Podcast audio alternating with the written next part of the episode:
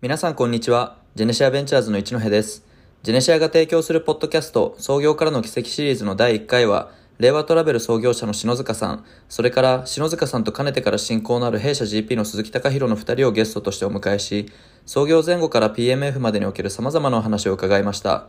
起業家の皆さんの参考になることも多いかと思いますので、皆さんぜひ聞いてみてください。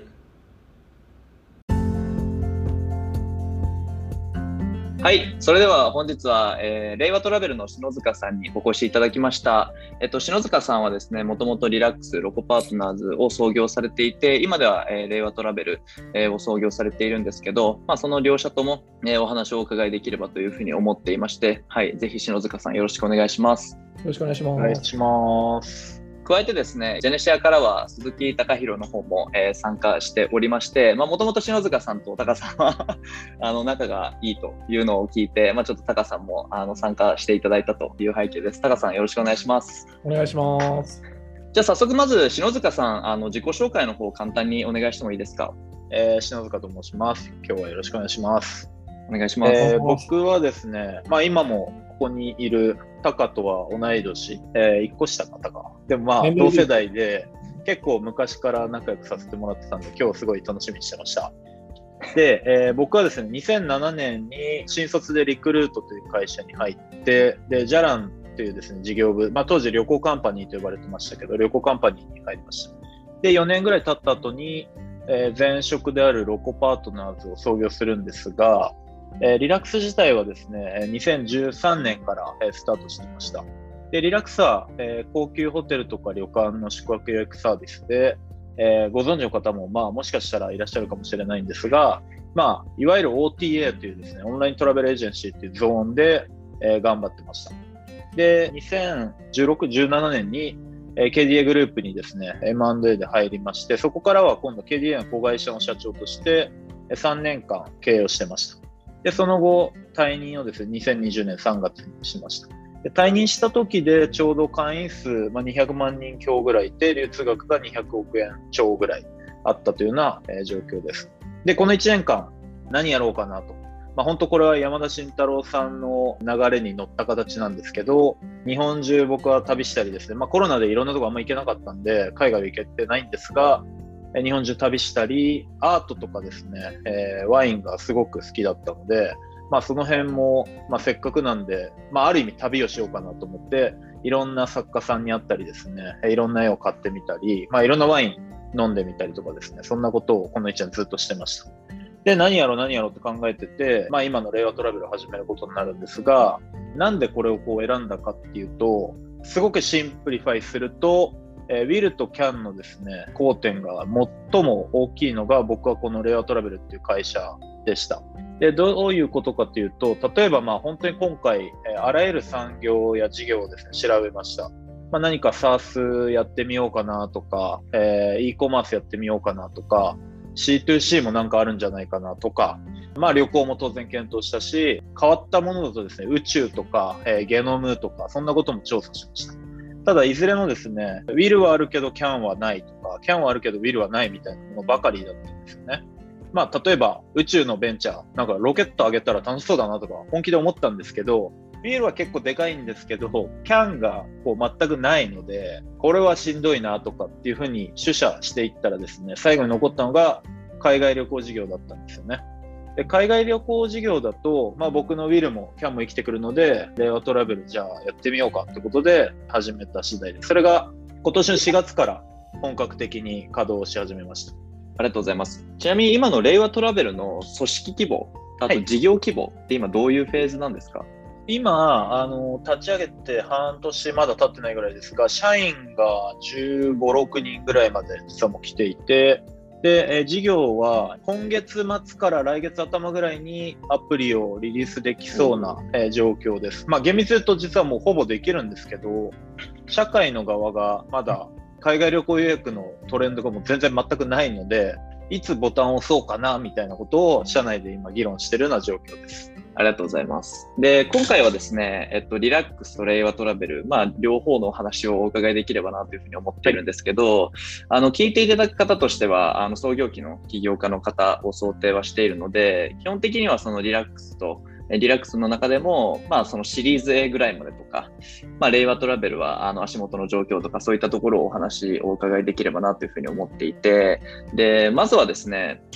えっと、創業までのところのお話をお伺いできればというふうに思っています。はい、とまずなんか企業に対する思いというか、意識したきっかけみたいなところをお伺いできればなというふうに思うんですけど、はい、その、まあ、ロコパートナーズ創業されたのが2011年ということで、なんかもともと篠塚さんって、まあ、それこそリラックスは2013年にスタートされてると思うので、まあ、その2年間の間はいろいろ事業アイデアま模索されていたのかなというふうに思うんですけど、なんか企業というもの自体に対して、なんかどういう意識をお持ちだったんですか？起業はですね、僕は全く考えてなかった側で、リクルートいる人ってなんか起業するんでしょうみたいに言われますし、なんか企業前提で入ったんですよねみたいに言われるんですけど、本当に1ミリもなかったですね。ただ、震災があった時に、東北の大震災ですよね。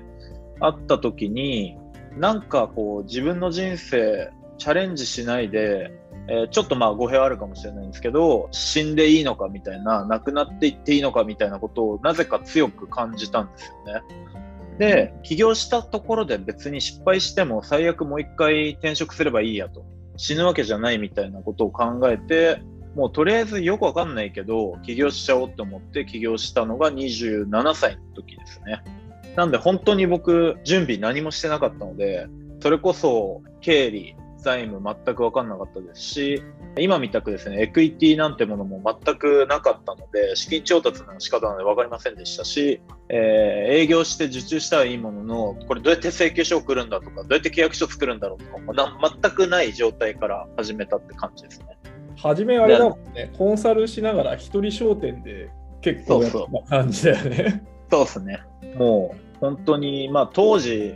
例えがいいかいまだによくわかんないんですけど、まあ、ラーメン代を稼ぎながら、えー、サービスを作るっていうのが流行ってた時期であったんですよね。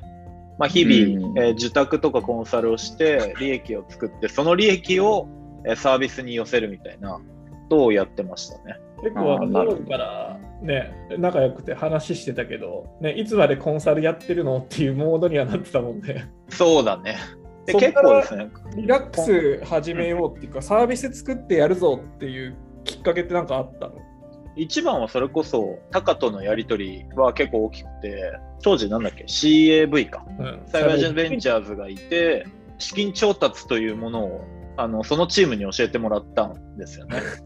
で、タカから別のキャピタリストを紹介してもらって、えー、喋っていく中で、いやもう受託やって利益も出るのは分かりましたと。じゃなくて本当にやりたかったこと何ですかみたいな話をこう結構して、まあ、当然僕もいつかプロダクトちゃんと作らなきゃって思いはあったんでそっちに徐々に徐々に寄せてったっていうのはありますね。結構事業アイデアが先か企業が先かっていろいろなそのパターンがあるなっていうふうに思っていて、もともとあのその業界で働いていてでそこで課題を見つけてでアイデアがあって起業するっていう方もいれば、まあ、実際にもう起業しちゃってでそこからアイデアを模索していくっていう形の方もいるかなと思うんですけどそういう意味で言うとリラックスの方は起業が先でその後にまあ事業アイデアを見つけに行ったっていうそういうイメージとかなんですよね。うん、そうですね完全に。令和トラベルの方はもともとアイデアありきで起業されたっていうことなんですよね。いや全然そんなことないですよ。あアイデアは何もないですよ。はい。じゃあまあ起業というところもがあの今回もまた最初に来てでその後にまあ事業を模索していったっていうそういうイメージなんですね。あまあ厳密に言うとその今作ってるプロダクトのアイデアっていう解像度高いものは一切なかっ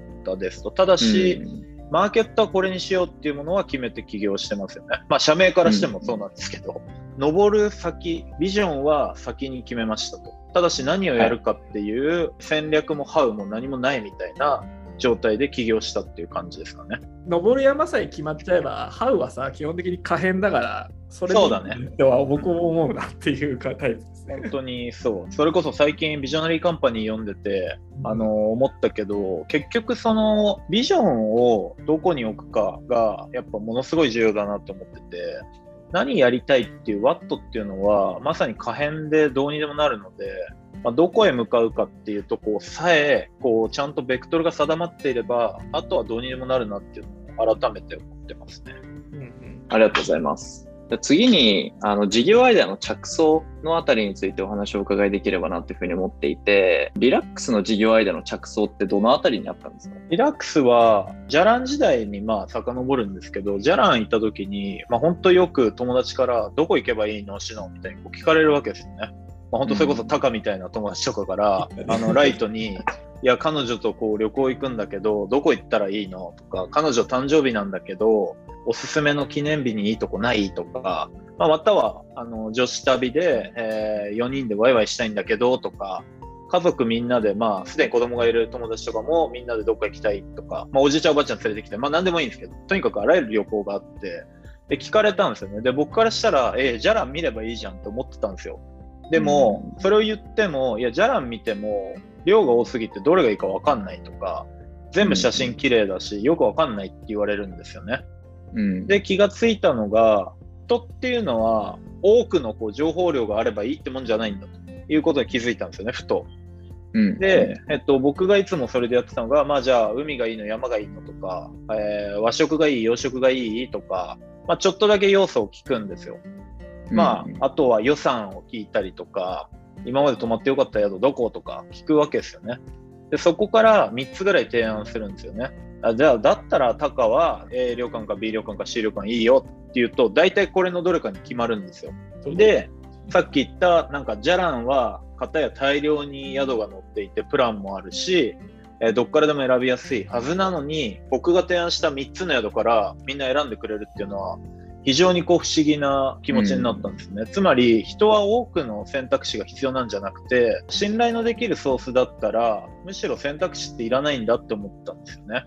うん。だから、まあ、だったら僕らがちゃんと審査体制を作って、セレクトしてあげれば、これは確実にいけるっていうふうに思ったのがリラックスの着想ですね。なるほど。まあ、結果的に全然いけなかったんですけど、そうだよね。だも、滑りするんですけど、はい当時あれだよね、一級のさらに高級版っていうそうそうそう。で、そのペライチみたいな感じで授業そうそうそうそうそうそう。MVP が MVP すぎた。そうそうそう。令和トラベルの方はさっきお伺いしたところだと、海外旅行っていうところがテーマで、はい。その中でじゃあ具体的にどういうソリューションにしていくか、プロダクトにしていくかっていう、まあ、そういう形で逆算しているようなイメージかなと思うんですけど、はい。リラックスの場合は、あの国内旅行とか、そういうテーマありきだったんですか、はい。そうですね、ありきですね。あのなるほど。正直、まあ、当時の僕の視界では、海外っていうのは全然目にも入ってなかったですね。検討にすら本当入ってなかったです。あーなるほど。そういう意味では、強みもないし、旅行業もわからないし、うんえー何からやっていいかわからなすぎたんで、ちょっと入ってなかったですね。でそこが今国内旅行から海外旅行に視野が広がったっていうのか わからないですけど、そうですね。うん一方で令和トラベルの方って、まあ、海外旅行っていうのが、まあもともとそのやっぱり、えージャランとかあのリラックスとかの経験も踏まえて、まあ割と篠塚さんらしいって言ったらあれですけど、そこまでなんか飛び地な領域ではないのかなっていうふうには思いつつ、なんか最終的に海外旅行っていうこのアイデアというかテーマに至ったのって何かきっかけがあったんですか、それともなんかロロジックで考えていったんですか、まあ、まず、かっこいい理由と、あの、ダサい理由っていうのがあるんですけど、かっこいい理由っていうのは、海外旅行って、やっぱめちゃくちゃ大きいマーケットなんですよ。うんえっと、マーケットサイズで言うと4.4兆円あって、で、伸びている産業であると。2019年、ビフォーコロナですよね。まではもうずっと右肩に、まあ、だらだらではあるんですけど、な年間売買とかじゃないんですけど、当然。ちゃんとこう着実に伸びていて、2019年って過去最高だったんですよね。2000万人が出国した年なんですけど、で、伸びている。で、4.4兆円もある。で、えプレイヤーが変わってない。つまり、これは参入するチャンスだっていう思いがあったんですよね。うんで、えーコロナでご存知の通り、それスターンって本当にゼロになったんですよ。だから、えーゼロになったってことは、既存のまず会社さんは対応が大変だし、コストももう出続けているので、新しいことはできないはずだと。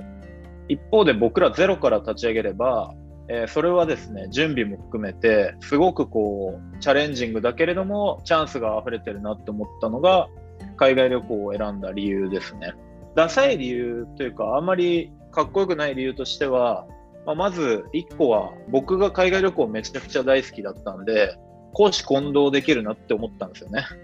だって海外出張どこでも行けるし、楽しく働けるっていうのは幸せなことなんで、俺めちゃくちゃいいなと思って、まあ社員みんな、メンバーみんなにもそういう思いで入ってもらってるんですけど、思ったことと、あとまあこれ、ちょっとどこまで行っていいかわかんないんですけど、一応僕国内旅行事業やってたんで、国内旅行まだやっちゃいけないんですよ。あのー、倍にされてるんで、退任してから2年ぐらいは国内旅行事業禁止みたいになってるわけですよね。まあ当たり前ですよね。いきなり僕がリラックス2みたいに始めたらやばいじゃないですか。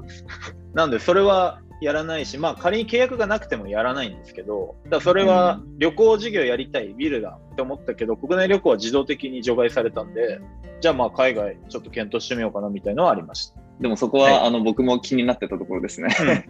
海外旅行は OK なのかなっていうところはちょっと気になって、はい、海外旅行は大全然大丈夫です。契約上も問題ないこと僕、まあ、令和トラベルの詳細全然わかんないんだけど、うん、まあ、僕もね、学生時代からバックパック含めて、まあ、あと実際海外に今も住み続けてるから、なんかすごい海外旅行をもっと身近にするってすごい大事だなっていう思っていて、うん、まあ、特に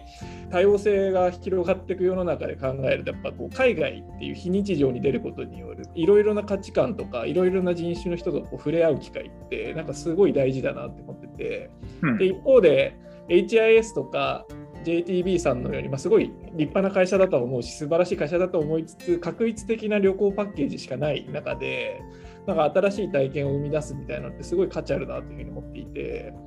なんかまあその辺ねなんかすごい今のランディングページ上だとまあすごく簡単にであの海外旅行の予約が可能になるみたいな感じだと思うんですけどもうちょっと話せる範囲で言うとどんな感じになっていくのかみたいなちょっとお聞きしたいなという、そうですね、まあ、海外旅行4.4兆円って言ったのをさらにこう因数分解していくと僕とか、まあ、それこそタカとかが使うような海外旅行サイトって、まあ、名前言っちゃうとブッキングドットコムとかエクスペディアみたいな IT 分かってて海外慣れてる方ってもう自分でホテルも取るし飛行機はカヤックとかでもう横断比較をして一番安いで一番いい取りたい時間に取る。これも当たり前にできてると。でもこれが実はマーケット半分ぐらいなんですよまず。2兆円強ぐらいなんですよね。でもう半分が何かっていうと実はパッケージツアーがそれくらいあるということが分かりましたと。でパッケージツアーって何かっていうと、まさに今言ったような、えー、韓国、えー、ソウルの旅3泊4日3キュッパーとか、インドネシア、バリ旅行7泊8日13万8000円とか、なんかそういうやつで、飛行機もホテルも全部ついてますみたいなやつで、かなりですね、実は多くの人が旅行していることが分かりましたと。で、じゃあ、ここ10年ぐらいのスタートアップを見に行った時に、この領域やってる会社ありますかって言うと、実は全くいなくて、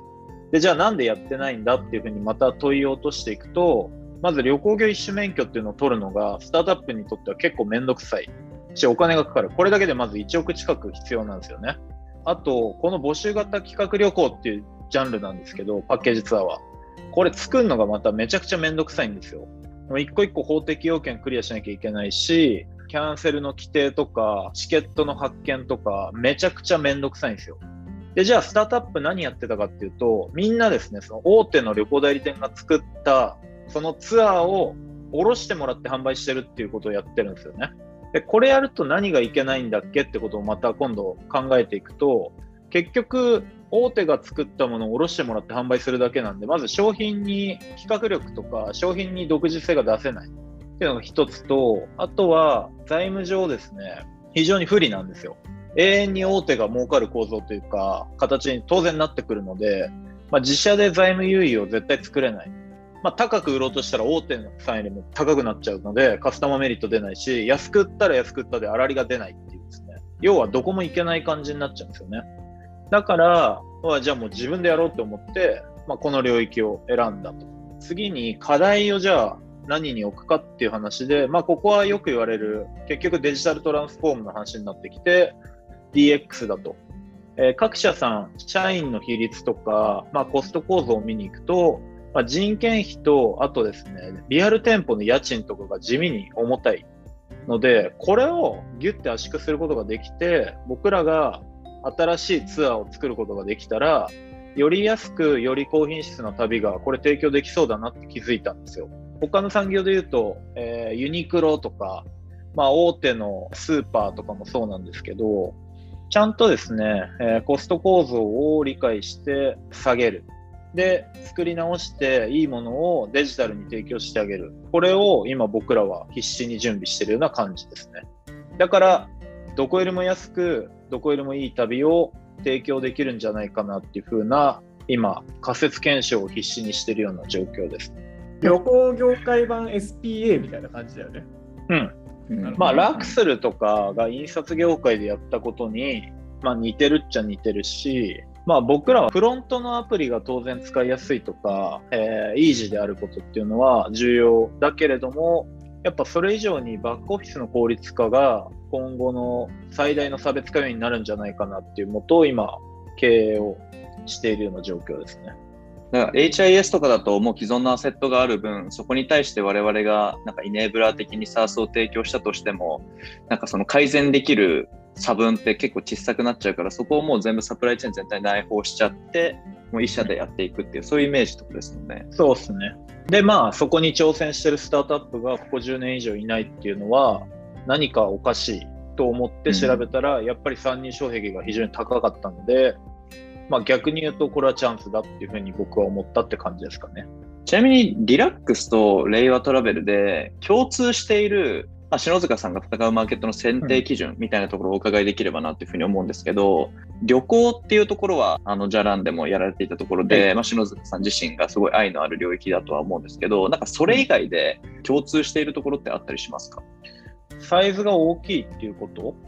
と、伸びてるってことですよね。もうこの2点しかないんですけど、まあ、サイズとあと成長率っていう、まあ、軸を取った時に結局この右上を取りたかったんですよね。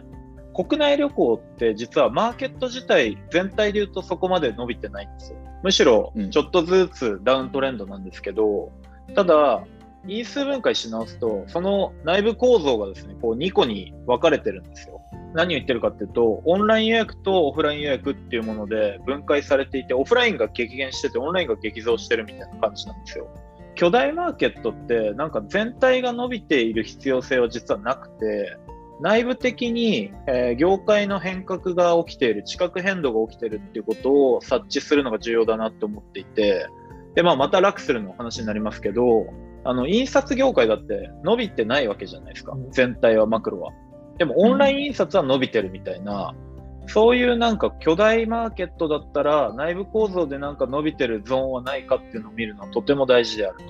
で、国内旅行は、うん、えー、オンライン予約のトレンドが伸びていましたし、海外旅行は日本人の出国というマーケットが伸びているのに加えて、オンラインもものすごい伸びているので、じゃあここだっていう感じでトライに行ったってところですかね。そもそものマーケットのが伸びていればそれはそれで問題ないし、まあ、シュリンクしていたとしてもその中でも伸びているところはあるかもしれない。そこに賞賛がもしかしたら見出せるかもしれないっていうそういう基準が、ね、あと地殻変動のまあ要素をちゃんと把握するっていう話ですね。まあ、もう一個加えるとすると、まあ、まあこれもラックスルみたいになっちゃうんだけど 結局大きなマーケットにおけるフラグメンティっていうのはマーケットなんだけども強者が何社かいるみたいなでその他めちゃめちゃ大量に小さい事業者がいるとかってところに関して言うと結構あのデジタルテクノロジー使ってあの地殻変動を起こしやすい可能性、まがあるっていうふうには感じていてなのでまあそういう意味で言うと旅行業界もねでかいところと小さいところすごいいっぱいあるからまあ近しいっちゃ近しいかなって構造的に聞きながら思う、うんうん、その通りです次に組織周り、あと採用についてお伺いできればなっていうふうに、えー、思うんですけど、まず、レイゴトラベルの、えー、さっき15名ほどというふうにおっしゃられたと思うんですけど、最初の10名のポジションと集め方、そのあたりとお伺いできますか？最初の集め方に関しては、もう自力、自力というか、足で回り続けたっていう、足でって言ってもまあちょコロなんで足では回ってないですけど、ズームしまくったっていうのが、まあ、まず本当にかなりあります。うん、で、どういうチームにしたかっていうと、すごいちょっと適当なんですけど、まあ、ビズデブ、管理、プロダクトが3分の1ずつっていう感じですかね。で、一番最初にいたのは、えー、偶然 biz dev のメンバーですけど、今回こだわったのが、まあ、これちょっとノートにも結構細かく書いた話ですけど、社長の時間の使い方っていうことをものすごい考えたんですよ。まあ、2回目の起業なんで、この1年間何をやってたか、まあ、ただ遊びで YouTube やってただけじゃないんだって話をちょっとちゃんとしたいんですけど、あの、どんな会社がユニコーンになっているのかとか、どんな会社が世界でちゃんとこうグロースし続けてるのかって考えると、社長がプロダクト見てるケースがもうとてつもなく多いなって気づいたんですよ。で、創業期からそうしたいなって思ったんですよ。なるべくこう僕の時間をプロダクト、プロダクトと、頭をもうずっとプロダクトのことを考えたいと。思ったんですけど、でも阻害要因があるぞと。じゃあなんだそれはって考えたら、人とお金と経営管理がかなり邪魔してくるんですよ。で、プロダクトにこう、まあ、100%はどうせ使えないんですけど、7、80%本当はこう時間使いたいと思ってるのに、今言った人金経営管理が3つ邪魔してきて、大体ですね、まあ、下手したら時期によってはですね、プロダクトに使える時間が10%しかないみたいな会社になっちゃうわけですよね。うんまあ、これ多分皆さんも投資先にも絶対あると思うんですけど、あるあるじゃあ、あるよね。で、逆に言うと、人と金と経営管理の阻害要因をどうやって除去するべきかって考えたら、人と金と経営管理の担当役員を探し出せばいいわけですよね。もう、バンって任せられる人がいいいればいいわけですよ。で、えー、思ったのが、まあ、まず人に関しては CHRO は絶対最初から最初したいなと思っていて、もうそこ、このロジックに気づいたのが去年の8、9月ぐらいかな。からだったんで、誰かいないかな、誰かいないかなってずっと探してたら、今入ってくれた田村君っていうのが入ってくれて、彼はですね、リクルートの同期で、リクルートのしかもすごい珍しいキャリアなんですけど、人事をずっとやってるんですよ。15年弱ぐらいかな。珍しいね、そのキャリア。珍しい。で、リクルートの新卒採用とか、えー、中途採用とか、あと、えー、インディードの採用とかですね、えー、まあ、最後の方はかなり重職、重責としてやっていて、採用のプロだったんで、彼入ってくれたらもう完璧だなと思って、実際入ってくれて、実際今も人の部分はかなりの時間を減らせてます。え今度お金どうしようかなと思って、お金は、えー、CFO をまず採用したいなと思ってましたと。で、まあ、今まだ CFO 採用できてないんですけど、っていうのと、資金調達にかかる時間を、将来にかかる時間、どうやって削減できるかって考えたら、まあ、一発目に、もう大型の調達しきっちゃえばいいやと。つまり3、4年ぐらい持つ金額を一旦調達しちゃって、まあ、当然グロースに合わせてもう一回必要になるかもしれないけど、その時も大きなファンドさんと一緒にできれば、えー、順調だったら追加で出資をしてくれるわけですよね。うん、そんな体制が上場まで作れたらいいな、いいなって思ってて、今回のストラクチャーになりましたという感じですね。で、経営管理も同様です。経営管理もリラックスの時、あの M&A があってから、とんでもない炎上をたくさんしたので、あのガバナンスとか、ロームとか、ホームとか、えー、なんで、最初から整えちゃった方がいいなということで、えー、経営管理もまあ最初から監査役の染原さん入ってもらったりとか、あと経営管理の、えー、チームを最初から結構しっかり蘇生しようということで、えー、意識した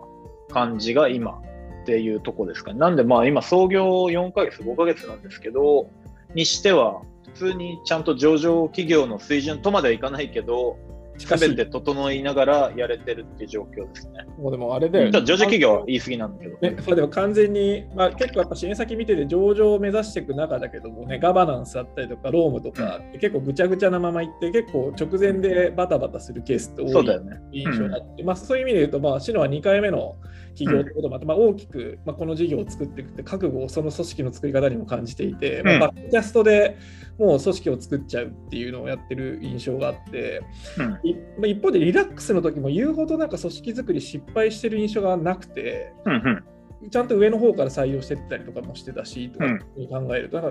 あ、起業家でもなんかいろんなタイプがいて、なんかやりながらいろんな落とし穴に落ちながら、なんかとにかく早く這い上がって頑張るっていうタイプもいれば、うん。いろいろいると思うんですけど、なんかシノって結構事前にめちゃめちゃ調べたりとか、あとなんか例えばリクルートの営業時代もなんかめちゃめちゃできる営業の人とかを調べ、なんか観察しまくって、その要素を自分なりにこう消化して自分のスタイルになんかこう反映させるみたいな、そういう印象があって、なんかそういうなんだろうな、スタイルってなんかどういうところから身についていったのかなっていうのを気に興味があって。僕はまさに伏線を張り続けるタイプというか、こう悪いシナリオを常に考えながら動くタイプなので、結構こう、周りから学習して落ちる穴とかは先に塞ぐタイプですと。うん、でこれは良い面も悪い面もあって良い面は今言ったみたくこう大炎上とかせずに淡々とこう着実に改善するっていうのには向いているけれども悪い面は、えー、若干スピードが落ちがちであるとかいうのはあるかなと思ってますが、まあ、でもとにかく、まあ、それは僕のタイプなので強みを生かすことに集中しようということで今回もそれはかなり意識的にやってます。ちなみにリラックスの時に組織づくりを意識したタイミングとかきっかけとかってあったんですか？うーん、リラックスの時はでも本当に分かんないことだらけですごい今思えば適当だったんですけど、まあでもやっぱ30人以上ぐらいになってから、あれなんか情報が今までと違うぞみたいな、届きにくいぞとか、いうことに気づき出して、ちょっとずつこれがあ組織の壁なのかなって思いながらやったって感じですかね。で今はもうそうなることが目に見えてるので最初からかなりちゃんとやり始めてますね。うん、やっぱりそこは一度起業を経験されてるからこその、まあ、強みというか、うん、うん、はい。まあ、ただそんなこと言っててもスタートアップっていうのはこう絶対に起こってはならない問題が絶対に起こるっていう表現が僕一番いいなと思ってて、つまりどれだけ穴を塞ごうがどれだけ対策をしようが絶対に何か起こるんですよ。起こってほしくない問題が、うん、とか絶対に辞めてほしくない人が絶対に辞めるとか。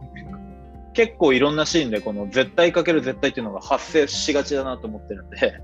なんで僕が今どれだけ対策しようが何かしら絶対起こるんでそれはみんなにもそう話してるんで起こった時にどう対処するかっていうメンタリティ粘り強さの方が大事だなっていうふうに思ってますね。そうだね。なんか結構、なんか VC の人とかに起業家から期待されることとかってよくあるんだけど、結局ケースと人がもう事業を持ち上げれば全部違うから、なんかぶっちゃけで言うと成功にの確率を上げることなんて絶対にできないって話をよくしていて、で一方でなんか失敗の確率というかやっぱ組織の落とし穴、人の落とし穴って、まあ、絶対に起こるものの、結構類型化して落ちる落とし穴ってやっぱあるじゃないですか。うんうん、そういうのはなんか先回りして、キャピタリストでしっかりとこう組織をまあ、搬送して見てれば、なんかそこ分かってくると思っていて、その辺をなんか結構意識しながら、今僕自身もま投資活動させていただいてたりするかなっていうふうに思ってます。うんちなみにさ、今回、結構 D&I の取り組みとか、うん、まあ、しっかりとまあ文書化されてると思うんですけど、まあ、そこの背景とか、我々も今、そのファンドとしても結構その辺の議論をままさに深めている最中なんですけど、令和トラベルとして、まあ、D&I に対してどういうスタンスでっていうところの、まあ、きっかけだったりとか、その話もちょっとぜひ聞きたいなというふうに思って。きっかけは当然最近の流れとか海外のスタートアップをこの1年徹底的に調査しててほぼ全ての会社に D&I のポリシーが明記されてるのに日本スタートアップほぼ全くなかったのでこれはまあ普通にやるべきだよねっていうのはもうなんか感覚的にも思ってましたと。でまあやっぱ早い,、早い会社はやり始めてたじゃない。そうだね。えっと、うちが出したのもまあ早い方かもしれないけどでもメルカリとかその辺は確かアップしてたかなとか、10X さんとかぐらいはアップしてて、もっと全然じゃあ別の話をすると、この1年間で僕、アートの旅もかなりしてて、いろんなアートを見て、いろんなアートの歴史を眺めていく中で、アートとビジネスで通じる部分が、このやっぱ D&I のとこ結構強くて、えっと、そうちょ、ちょっとこれはビジネスと話取れちゃうんで、参考にならないかもしれないけど、あの、アートってまさに D と I の連続によって成長してる産業で、何を言ってるかっていうと、そのダイバーシティがなぜ重要か、インクリージョンがなぜ重要かって、境界線を越える作業なんだということに僕は気がついたんですよね。で、境界線を越える作業って何かっていうと、アートって昔は目に見えるものをただただ模写するっていうとこから始まりましたと、基本的には。要は、たかが王様ですと。で、王様が絵うまい人に私を描けとか、この部屋を描けとか言って完全に描かせるわけですよ。完全に。いや、だ似てれば似てるほどいいわけですよ。で、始まっていって、で、だんだんテクノロジーとか発達していくと写真が出てきて、写真が出た時にアートはなくなるって言われましたと。ヨーロッパでも。もう絵を描く人なんていらないじゃん、写真あるんだからみたいに言われたけど、当然なくならなくて、そこから何が起きたかっていうと、抽象化の流れとか、抽象画の流れとか、ただ目に見えるだけじゃなくて、空想をもっともっと描こうよとか、まあ、空想の絵は昔もあったんだけど、とか、絵の多様性が生まれましたと。えー、さらにそこからポップアートと言われる、なんだろう、有名なのだとアンディ・ウォーホルとか、えー、日常のこうスーパーで売ってるただの缶を絵にしてみて、それを売ったらめちゃくちゃ売れたとか、これってつまり日常とアートの境界線をなくしたっていう作業だったりとか、えー、ジャポニズムっていう、まあ日本だと、えー、波の絵を描いた、えー、とかですね、えー、いろいろ境界をこう超えてきてるわけですよね。で、思ったのが、人間もそういう流れが今来てるんだと。つまり、性別とか国籍とか障害っていうのって、ただの境界線じゃないですか。うん、男性と女性っていう境界線とか、LGBTQ っていう境界線を、人々が勝手に作ってるだけであって、それをこう、インクルードする、マージする作業っていうのが D&I の本質だなって気づいたんですよね。だから、えー、そこをちゃんと作ってあげること自体が新しい価値を生む機会にもなるし、えー、今まで働きにくい人と働きやすいっていう境界線とかも取っ払うことができる非常に良い取り組みだなっていうことを思っていたので、もう創業期から当然にそんなものはあの定義すべきだし、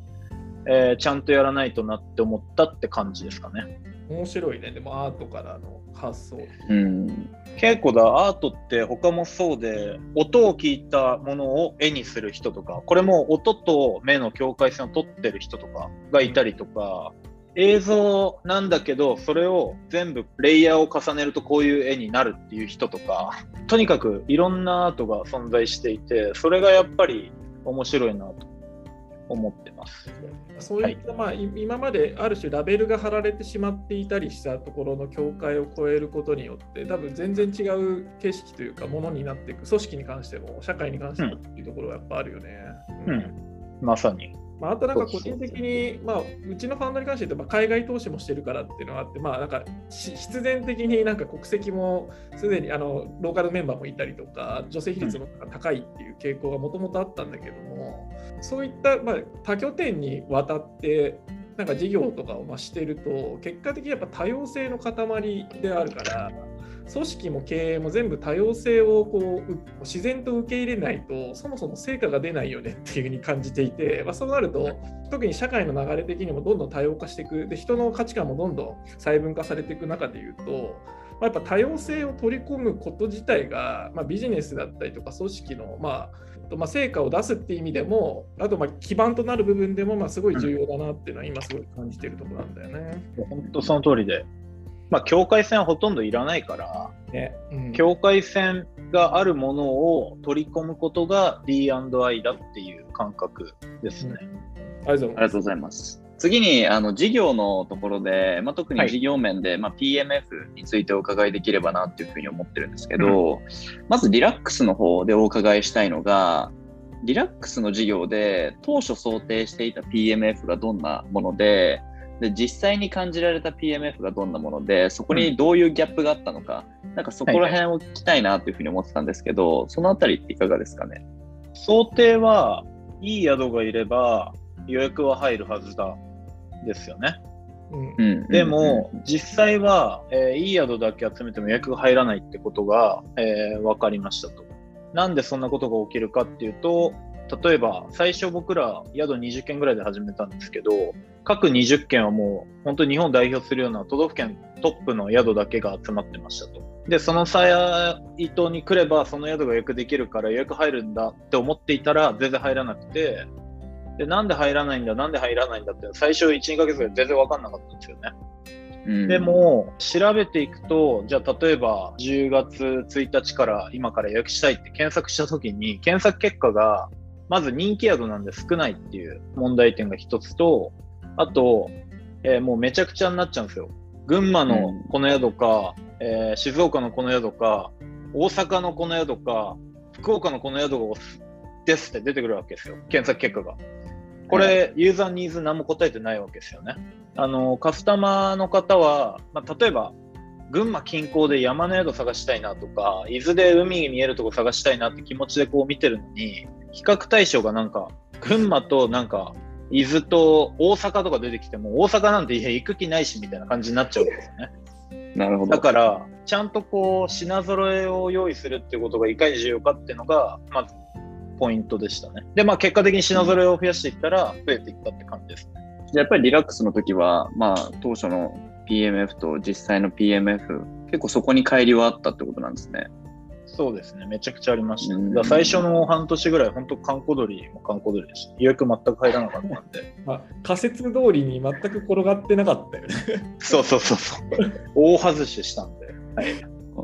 まあでもなんか逆に思うのは、なんか PMF がまあなんか結構いきなり外して、なんかちょっと落胆しちゃうシードの企業家ってなんかちょこちょこ見受けられてて、個人的には。うんでもなんかリラックスの話とか聞くと、全然 PMF しないし、諦めずにそのその差分をしっかりと検証しながらやると、その後にちゃんと PMF が来るっていうのはすごい勇気づけられるよなっていうのはすごい感じるよね。まあ、本当でも、粘りが大事とかはもう言い古されてるけど、結局粘りもまた大事だなっていうことは、うん。特にリラックスは学んだかな。で、旅行事業って、あのフリークエンシーが非常に低いっていうのも結構特徴的だと思ってて、まあこれはタカとかよく喋ってたんであれですけど、年に1、2回しか使わないんですよ、サービスを。で、Amazon とか e コマースじゃ立ち上げるぞっていう時は、年に何度も使うじゃないですか。だから、PMF までのサイクルは、リラックスはもう、それはでも実は最初から思ってたのが、こう1年とか2年っていう年単位で見るべきだって思ってたんですよね。うん。でも、まあ、もしこれが僕が C2C の SNS で最初からこう投稿されなきゃダメだとか、ソーシャルゲームで最初のこう1週間でアクション率低いのはもう致命傷だみたいなサービスをやってたら、もしかしたら3ヶ月でクローズしてたかもしれないというのは思います。でも旅行はやっぱ年単位なんで、旅行行きたい人に行きたいって思ってる宿を提示しないとアクションが生まれないんで、うん。だから、それは粘り強くやるべきだっていうのは結構最初から思ってましたね。いや、そうですよね。それはやっぱりレアトラベルも今一緒です、気持ちは。ただそういうもどこの山を登るかというか、どっちの方向に行くかを決めるっていうのはやっぱすごい大事ですよね。それはめっちゃ大事。まあ、レアトラベルもだからそういう意味では一緒ですね。海外旅行なんでもっと長いぞっていう話をしてます。そうですよね。実際にこう、周りのみんなはハワイ行くとき使うねって言ってくれるけど、本当に行くかどうかはまた別の話だし、それはうんいろんな状況によって行かないっていう風に決める人の方がやっぱそれでも多いので、うん。なんでそこは冷静に見に行く予定ですね。それでいうと、海外旅行ってリテンションまでの日数がかなり長いので、そのリテンションだけを追ってると PMF ってすごい遠のいちゃう、うん。はい。ので、なんかより短期的な数値とか指標とかを追うことになるかなと思うんですけど、うん。なんか今、今、令和トラベルで置いてる、まあ、想定してる PMF、あの全然はい。お話できる範囲で大丈夫なんですけど、はい。なんかどのあたりを想定されてるんですか？今はぶっちゃけそんなに明確にこの KPI がとかっていうのは作ってないんですけど、ただ、うん。その集客、マーケティングにおいて、ちゃんとその PL とバランスシートを両方見ましょうねって話はしていて、まあ、PL っていうのは広告費なんか100万円使って旅行が1000万発生しましたみたいな話なんですけど、じゃなくて、えっと、それは当然重要なんですけど、じゃなくて、このバランスシートにどういう資産が計上されてますかっていう、プロダクトのバランスシートですよね。をすごい重視していて、まあ今だと、えー SNS のフォロワーとか、あと今後出したらアプリのダウンロード数とか、じゃあプッシュ通知の、えー許諾率とか、そういう方をちゃんと蓄積しておかないと、えー海外旅行がこう回復した時に僕らがアクセスできる人の数が少ないっていう状況なので、それはダメだよねっていう風な今設計をしてます。うん逆に言うとそこの蓄積が多ければ多いほど、それは資産に乗ってる状態なので、後から PL に戻ってくるわけですよね。うん回収できるというふうに考えてるので、そこを今考えてはいます。で、じゃあ PMF したと言えるのはいつなのかっていうのは、まあちょっとわかんないですけど、でもやっぱ海外旅行自体、年間2000万人うんしか動かないとも言えるので、しかも年1回ですよね。行っても、一般的には。なんで、長い目でちゃんと設計はしたいなっていうふうに考えてます。まあ、逆にその長い目でやることをもう組織のコンセンサスとして取るっていうのもすごい大事ですよね。んそうだね。そこは大事です、うんめちゃくちゃ。スタートアップ的な一般的なイメージの尺度と事業の尺度の時間軸ってずれると思うにして、そこを結構やっぱ経営者がちゃんと組織に伝えていくってすごい大事だなって感じです。うん。うんだからまあそういうところをすごい意識しながら経営されてるんだろうなっていうのをすごい感じました。はい。というわけで、ちょっと早いんですけど、お時間が来てしまったので、はい、あのですね、ほぼ話せましたね。はい。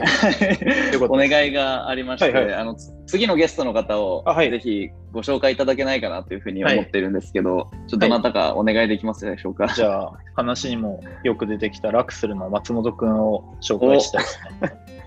ありがとうございます。はい、じゃあ次回のゲストはラクスルの松本さんということで、ぜひ皆さん楽しみにしていてください、では最後にもし令和トラベルの PR とかあれば、ぜひ。えー、今ですね、まだ社員15人なんですが、えー、半年ぐらいかけて30人ぐらいまでしたいなというふうに思ってます。で特に、えー、今エンジニアとプロダクトチームが、えー、全然不足しちゃってるので、そこの方、えー、合わせてマーケッターですね。まだサービスローンチしてないんで、本当にこう0から1が、え、楽しめる時期なので、えー、ぜひそんな方に応募いただけたら嬉しいなっていうふうに思ってます。はい。あとは皆さん、ティザーサイトから登録お願いします。はい。ありがとうございます。はい。はい、ありがとうございます。ぜひご興味ある方は採用もティザーサイトの登録もお願いします。というわけで本日篠塚さんにお越しいただきました。篠塚さん、タカさん、ありがとうございました。ありがとうございました。ありがとうございます。